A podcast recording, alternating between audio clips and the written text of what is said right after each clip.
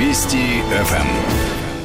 Ну, а вот теперь давайте эту тему обсудим подробно с гостями в студии. С удовольствием представляю знакомых уже слушателям Вести ФМ, кандидата политических наук, старшего научного сотрудника Института мировой экономики и международных отношений Российской академии наук Викторию Журавлеву. Здравствуйте, Виктория. Здравствуйте. И доктору юридических наук, профессора Виргинского университета, американиста, профессора Высшей школы экономики Александра Домрина. Здравствуйте, Добрый Александр. вечер.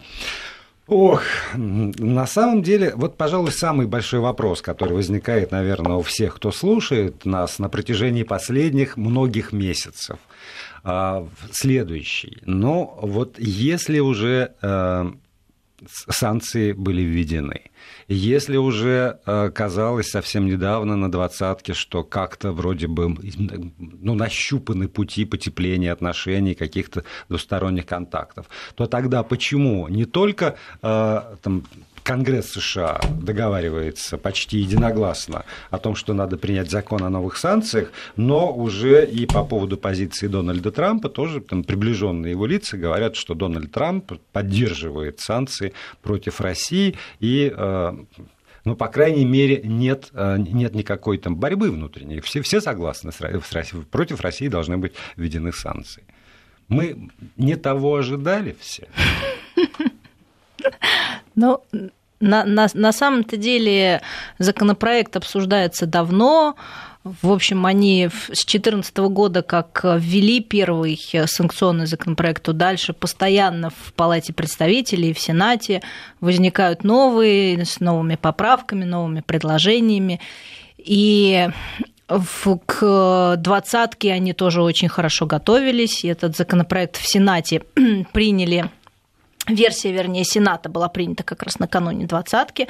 Это был совершенно конкретный такой сигнал президенту о том, что он не свободен в своих э, действиях, и чтобы он не пытался э, резко изменить ту выстраиваемую в последние два с половиной года политику в отношении России.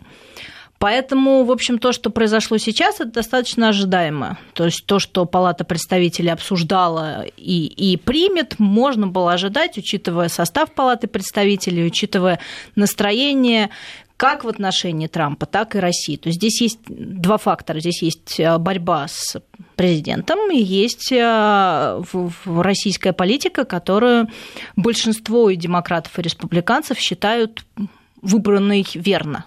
То есть Нет, вот это здесь, вот... вот по поводу того, что делает Конгресс, действительно все ожидаемо. У меня возникает вопрос, а вот ожидания по поводу Трампа, что он может быть противовесом, ну или хотя бы оппонентом вот подобной политики, насколько они вообще имеют, имели или имеют до сих пор право на существование?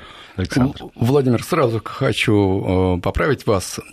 После э, этого ужесточения отношений, на самом деле ужесточения, не нормализации отношений между Россией и Соединенными Штатами, но после ужесточения отношений давно уже не профессор Виргинского университета, где я был приглашенным, но и точно так же преподавал в 10 других американских университетах, больше, больше, больше не приглашают. Извините. Это, уже, это уже деталь такая. Нет, ни, ни в коей мере не как критика, а как отражение того, что происходит сейчас сейчас даже в академической сфере между нашими странами. А, ну и, конечно, конечно, были очень большие надежды в отношении Трампа. А, почему были надежды? А, потому что э, предвыборная риторика Трампа кардинально отличалась от предвыборной риторики Хиллари Клинтон. Хиллари Клинтон себя зарекомендовала как военный преступник. Именно в этом качестве она и вела свою избирательную кампанию. Она вела свою избирательную кампанию как проект – очередной проект э, вот э, этой закулисы американской, а, которая сначала один проект подкинула чернокожего президента, Посмотрите, как здорово, никогда не было еще чернокожих президентов. Да? И вот, значит, такая страна, Америка, неограниченных возможностей. Э, а дальше подкинули другой проект, на самом деле, вы помните, когда а, Обама переизбирался, другой проект был «Мормон», сектант, человек, который тоже э, э, представитель э, мормонской религии, который никогда не был в Белом доме. Этот проект провалился. Дальше был проект Хиллари Клинтон. И дальше вот так бы это американское закулисье и подкидывало, подкидывало бы эти проекты. Но американский народ, американский демос выступил против этого и избрал абсолютно демократически, легитимно избранного нового президента по имени Дональд Трамп. Но вот клинтоноиды не успокаиваются до сих пор. И что самое печальное, это то, что президенты в Соединенных Штатах, Эм, э, но посмотрите на американскую конституцию, насколько президент ограничен в своих полномочиях. И сейчас фактически это восстание, этот бунт, этот саботаж, этот бойкот американского президента тем, что называется deep state – глубинным государством оппонентов Трампа, он до сих пор продолжается. Это не только про а, американо-российские отношения. Россия не более чем фактор внутренней политической ситуации в Америке. Это бойкот против э, человека, которого избрал американский народ. Ну, опять же, если мы оглянемся назад и посмотрим на, насколько мне помнится, тут я не готов положить руку на отсечение, на риторику Трампа, то он говорил прежде всего о том, что э, американские национальные интересы превыше всего. И дальше все то, э, где будут возникать какие-либо препятствия на пути реализации этих самых интересов, будет дан решительный отпор любыми совершенно допустимыми или даже недопустимыми средствами. Америка превыше всего, с этим лозунгом он вышел.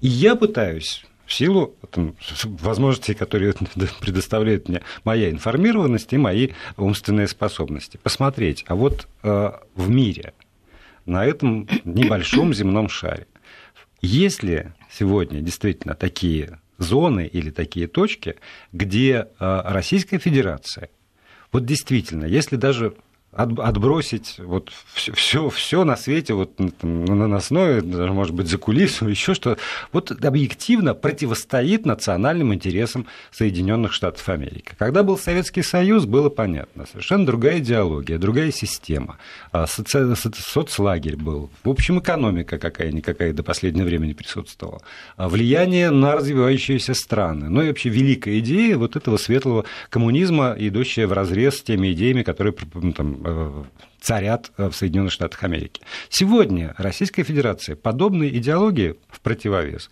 совсем не вставляет. Напротив, Россия строит капитализм там, со своим лицом, как, как уж умеет. Тогда где вот эти вот точки, где американцы на уровне там, обывателя, примерно такого же, как я, действительно могут бояться Российской Федерации? Они существуют или это все фантомы?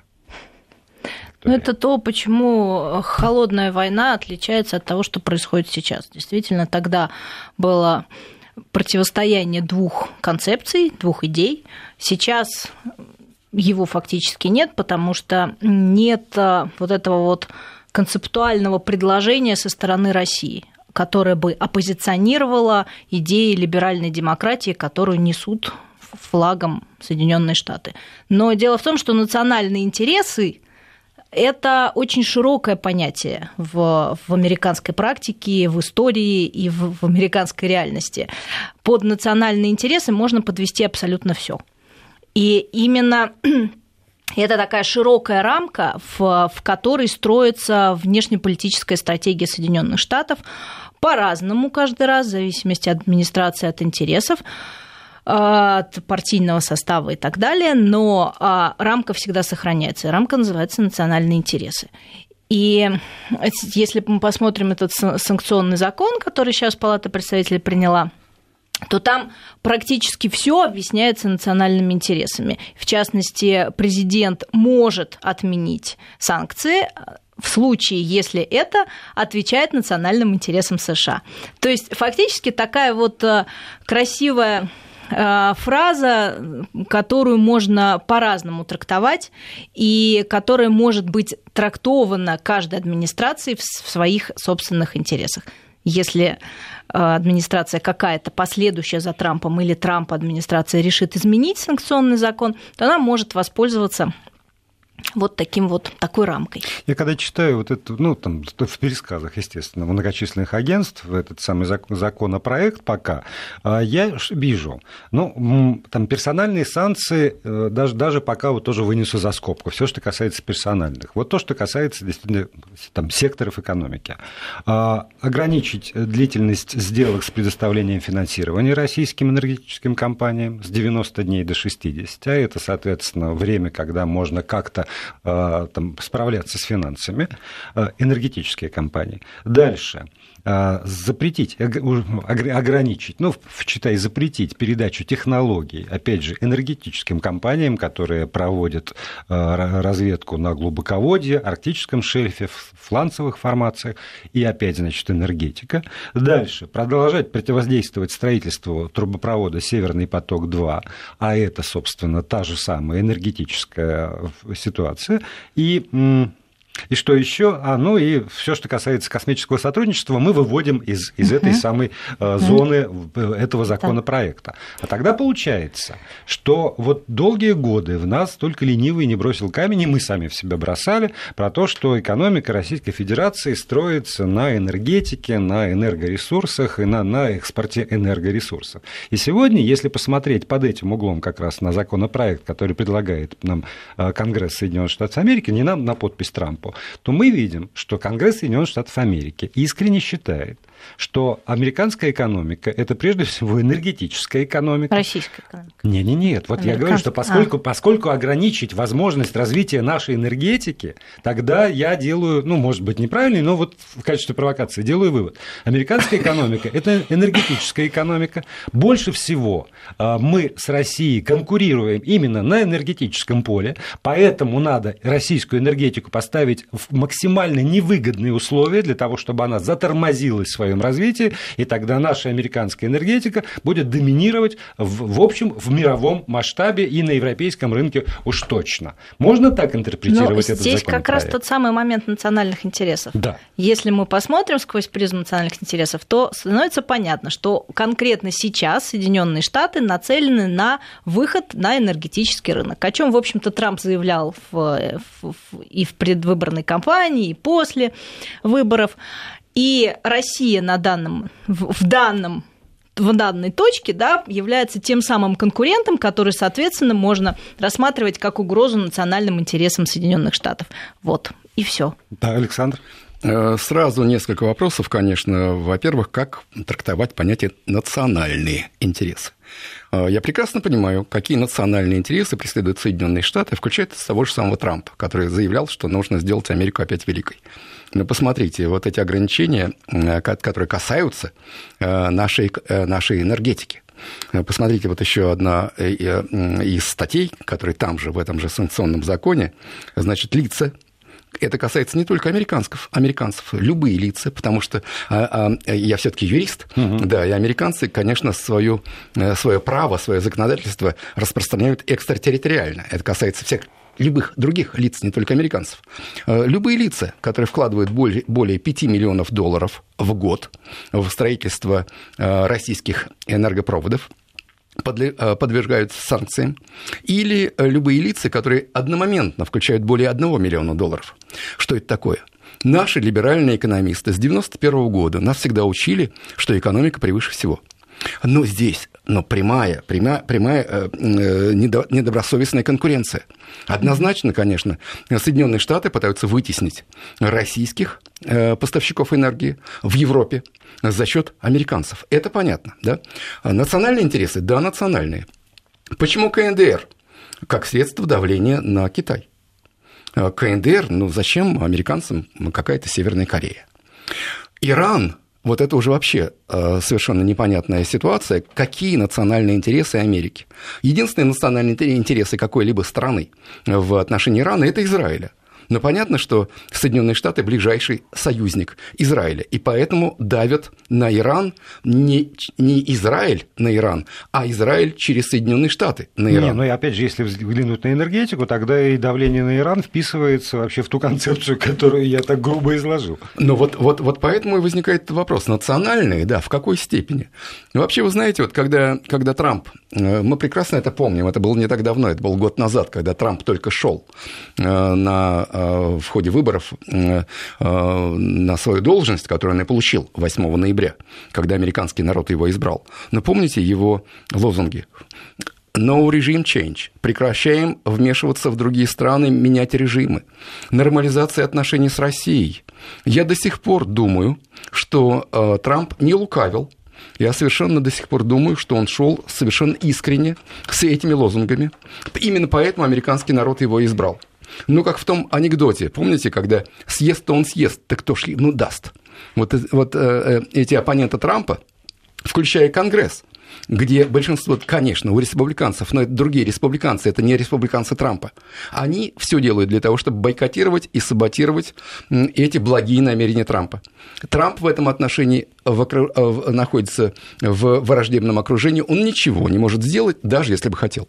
Ну, вот видите, я, я все время с вами в этом смысле спорю, потому что вы говорите про то, что Трамп хочет, но не может, а я как раз вот, вот излагая свое видение этого законопроекта, говорю, что Конгресс таким образом на самом деле дает инструментарий Трампу в реализации тех главных целей, которые были заявлены им экономические цели. А вся вот эта вот аранжировка, мы не будем вмешиваться, мы с этими подружимся, а этим еще пощекочем пяточку, это для меня выглядит как, как действительно такой гарнирчик к основному блюду. Основное блюдо – это то, что мы сделаем американскую экономику единственно конкурентоспособной во всем мировом масштабе, и тогда этот законопроект Конгресса – это вот тебе, Трамп, на блюдечке с голубой каемочкой, там, где ты в силу своих полномочий ограниченных не можешь чего-то сделать, а мы тебе вот, пожалуйста, законодательно даем возможность загасить Северный поток, даем возможность забросать Европу своим жиженным газом, даем возможность затормозить развитие энергетики в России, в Иране, как в самых мощных поставщиках там, нефти и газа, например. И тогда вся эта ситуация по-моему, может быть рассмотрена под другим углом. Может быть, я вас уговорю этим заняться уже после выпуска новостей. Гости остаются в студии, мы продолжаем. Вести ФМ.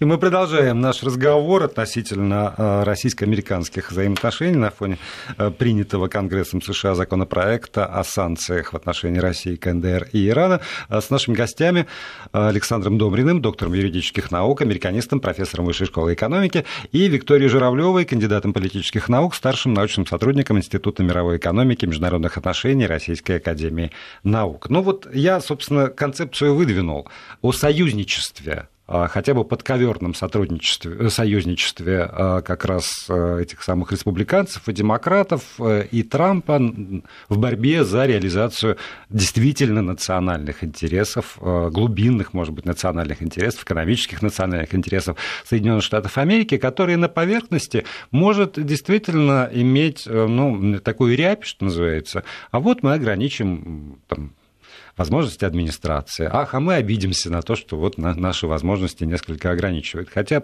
по большому счету, э, союзники и партнеры. Громите меня, Александр. Не согласен, Владимир, не согласен с самого начала. Э, вот если эта концепция верна, э, то значит Трамп марионетка. Марионетка, которую, и которую изначально выдвигали одна марионетка Хиллари Клинтон против другой марионетки, марионетки под названием Дональд Трамп. Да ничего подобного. А, это революция была. Это была революция Трампа, когда меньше всего ожидали, что этот человек, который вообще, э, помните, когда он только выставился, как, как над ним издевались, как его троллили, кстати, продолжают это делать до сих пор, когда меньше всего республиканцы ставили на Трампа. Э, Трамп победил не только демократов, он победил не только Хиллари Клинтон, он победил собственный истеблишмент, собственный истеблишмент собственной партии республиканской. И это была, э, это была революция. Это был редкий случай, когда американский демос, американский народ э, сказал, выступил в пользу своего кандидата. Такого давно не было. Сейчас, с моей точки зрения, продолжается то же самое, что было во время избирательной кампании. Э, да, мы упустили Трампа в ходе избирательной кампании, да, мы допустили его, чтобы он стал представителем республиканской партии, единственным, когда он своих 13 кандидатов, оппонентов э, победил. Мы э, не смогли его тогда остановить, так сейчас мы его удушим в объятиях. Вот эти самые республиканцы, которые, у которых большинство и в Палате представителей, и в Сенате, они Э, выступают против собственного президента. Ну а что нам России? Ну что вот, давайте абстрагируемся от того, что мы сегодня с вами встречаемся э, в, в Москве. Огромный удар по политической системе Соединенных Штатов огромный удар, э, беспрецедентный удар, когда, когда американская политическая система идет в разнос когда не успел э, Трамп даже не только вступить в должность 20 января, а уже 9 ноября, как только стало известно, кто победил, уже начались разговоры про импичмент. чем дольше Трамп останется у власти, тем более интересное сокрушительное поражение внутренней политики Соединенных Штатов мы будем наблюдать. А Россия – это на периферии, на самом деле, для, для Америки. Центр э, за эти полгода, полгода и несколько дней с момента инаугурации э, Трампа, э, центр американских внешнеполитических интересов – это Ближний Восток и Восточная Азия. А Россия только в том смысле, э, как страна, которая якобы избрала Трампа, не более того. Ну вот мои вопросы относительно вот этих точек, где, где мы реально пересекаемся, они отчасти и были спровоцированными словами, которые там произнес директор ЦРУ Майк Помпео, про то, что Китай – это действительно соперник на мировой арене. А Россия с, с экономикой которая зависит от того, сколько баррелей нефти может выкачать из земли, не является реальным соперником. И вот прочитав это, я думаю, ну а что тогда дергаться? Вот чего им тогда так дергаться по поводу Российской Федерации? если не, э, реальных, э, реальным соперником в мире не является. А все, опять же, разговоры по поводу того, что э, там Россия Господи, где, где, же, где же выписывал? Ну, ну, в общем, все, все претензии к россиянам – это претензии, которые, как мне кажется, они вот где-то в ценностной области фигурируют в большей степени. Россия там пропагандистскими какими-то вот акциями противостоит нам. Ну, тоже ну, смешно. У вас, ребята, есть огромная вот эта вот тут своя пропагандистская машина. А, противостоит хорошо, но ну, бейтесь, значит, пропагандистскими методами. Где-то еще там на каких каких-то локальных участках противостоит, но не является глобальным партнером. Но если верить тому, что там, за последние полгода, например, я читаю, когда и вмешались туда, вмешались сюда, и выборы, э, конечно же, все провели за американцев. Нет, ну, у нас законно избранный президент, конечно, но это не, не мы, это все россияне его выбрали. Мне, правда, иногда становится ну, странно, Просто странно за этим всем наблюдать, и я пытаюсь найти какие-то, ну, более-менее логические, объективные причины для этого дела, а, а вижу исключительно субъективные. Мне кажется, что здесь очень важное слово, сказали, ценности. Вот а, они не, не, не просто так, и это так кажется со стороны, ну, казалось бы, ну, что там вмешательство, ну, влияние, а это на самом деле это самое главное. А американский порядок или американское лидерство, оно строится на ценностях. Если мы посмотрим а, стратегии национальной безопасности, все американские, там ценность это вот одно из, ну, может по-разному называться, но это такая фундаментальная вещь, потому что, да, экономическая выгода это важно, а, но построение порядка, где Соединенные Штаты сохраняют за собой лидерство, оно держится на распространении ценностей Соединенных Штатов и на то, чтобы эти ценности, в эти ценности, эти ценности стали э, ценностями всех остальных. И здесь, э, в общем, мы возвращаемся к конкуренции холодной войны, да, к идее. Вот а, Россия может быть потенциально в будущем тем самым, который может предложить другую идею. И, они, и соответственно, они нарушить, нарушить эту систему ценностей. Ни в экономике мы не представляем, конечно же, экономически никакой угрозы для Соединенных Штатов. Хотя опять же, вернемся к сфере энергетики, а то единственное, где мы что-то можем сделать, и здесь тут же перекрываются все пути. Да? Перекрываются не, не только для того, чтобы мы энергетически не могли развиваться, для того, чтобы мы не могли развиваться как, как держава, которая может предложить свой проект развития миру. Потому что ну, да. Для нас так, энергетика это источник, источник они будут развития. Заняты, заняты выживанием, им да, будет нету генерирования конечно, идей. Конечно. Тогда вот еще, я бы тут готов поспорить э, с Константином Косачевым, глубоко мной уважаемым человеком. Я думаю, что то ли неправильно цитирую, то ли оговорился. По поводу Вас вот сегодня этого... все время тянет на поспорить. Да, сегодня настроение. А, он говорит о том, что э, может сложиться э, хотя бы временный мезальянс с Европой. Мне, мне нравится слово мезальянс, все-таки кто-то должен быть рангом пониже, я бы предпочел временный альянс с Европой, потому что Александр уже сказал, любые лица совершенно, и европейские в том числе, и там Юнкер уже говорит про то, что мы как-то вот этот законопроект может ударить по интересам европейских стран и нарушить как раз нашу энергетическую безопасность, которую мы так пестуем в Европе. Наш Александр Шохин говорит о том, что самым большим, может быть, последствием негативным для России этих санкций будет то, что европейские страны встроятся в эту самую, в это, в это русло и, опасаясь только э, санкций Соединенных Штатов Америки, сократят, свернут программы сотрудничества с нашей страной. И вот здесь действительно, а Европа может выступить э, противником, что называется, этого законопроекта, и если уж не повлиять что невозможно, наверное, на его там принятие или непринятие, но, во всяком случае, э, как-то игнорировать его э, правоприменение на своей территории. Я вполне допускаю, конечно, что Константин Иванович Косачев знает больше о российско-европейских отношениях, но я отношусь все-таки к этой теме более скептически. ЕС против Америки не пойдет. В ЕС все-таки нужен какой-то консенсус. Консенсуса среди этих 28 стран, которые входят сейчас в ЕС, никогда не дождетесь.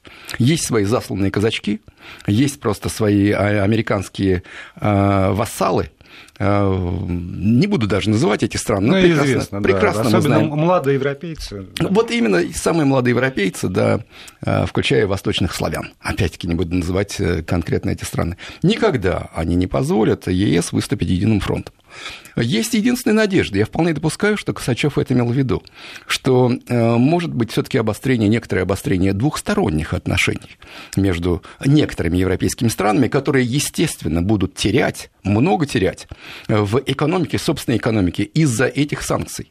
Санкции вроде как против Ирана, России, КНДР. Но больше всего, кроме наших трех стран, оси зла – будут терять еще и наши европейские партнеры. Германия, Австрия, канцлер уже сказал. Конечно, посмотрите, да, да, посмотрите э, э, Балканы, да, которые в значительной степени, конечно, зависят от, от наших э, энергоресурсов.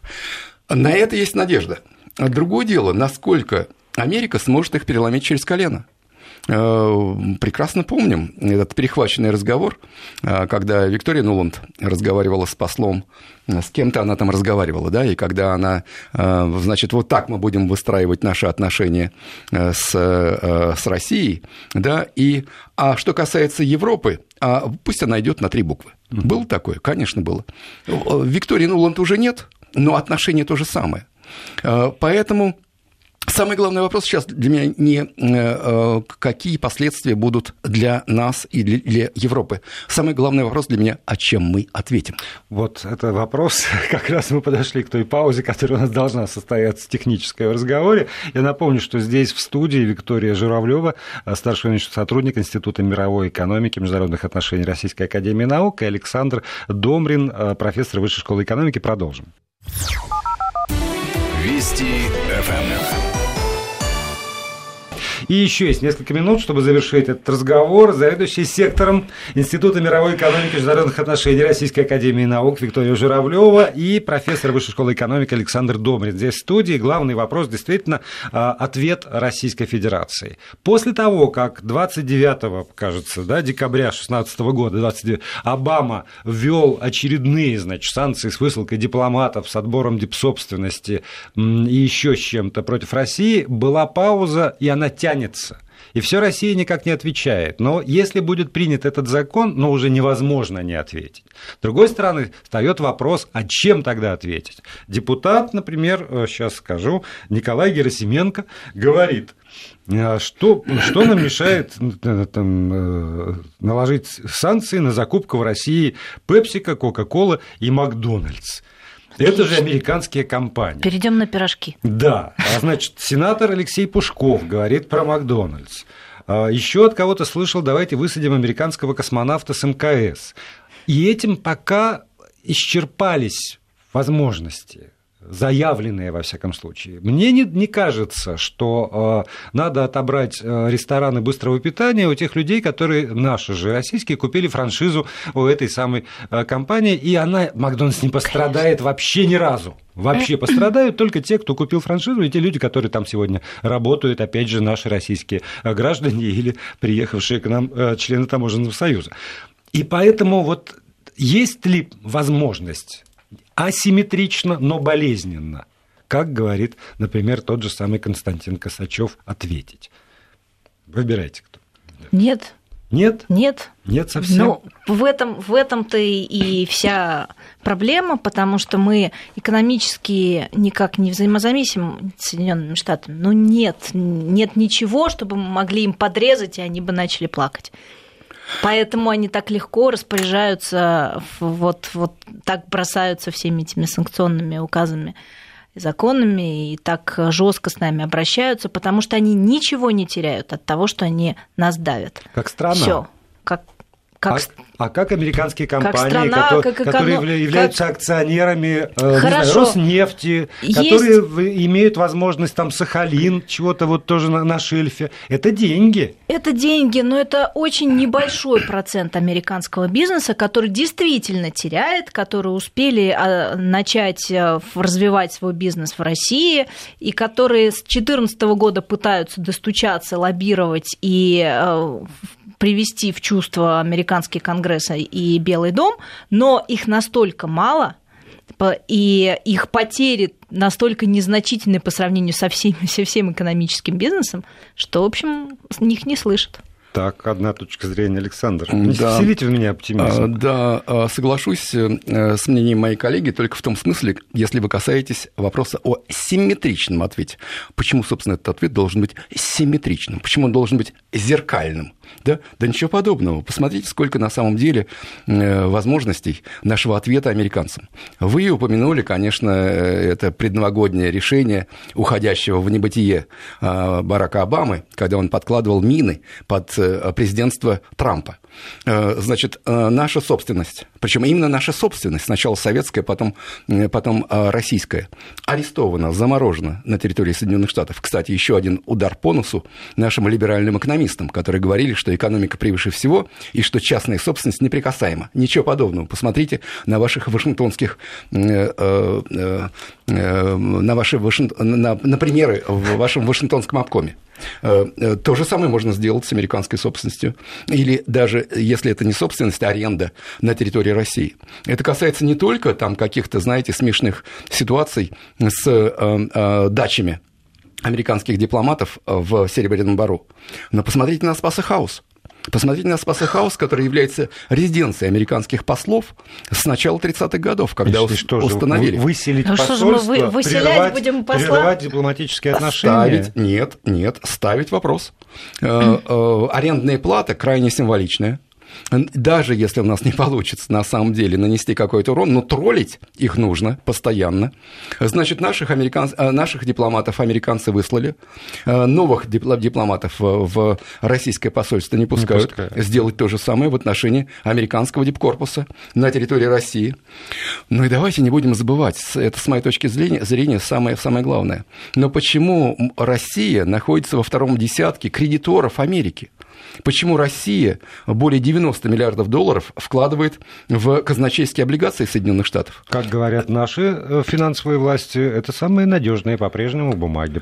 Я говорю именно и подчеркиваю, Владимир, вы совершенно правильно, э, это прилагательное финансовые, да? Но угу. вот наши банкиры на самом деле, может быть, потеряют на, э, на вложение этих денег, наших российских денег в американские долговые обязательства. Хорошо, замечательно. Если мы, Россия, с точки зрения американцев, ось зла вместе с Ираном и КНДР.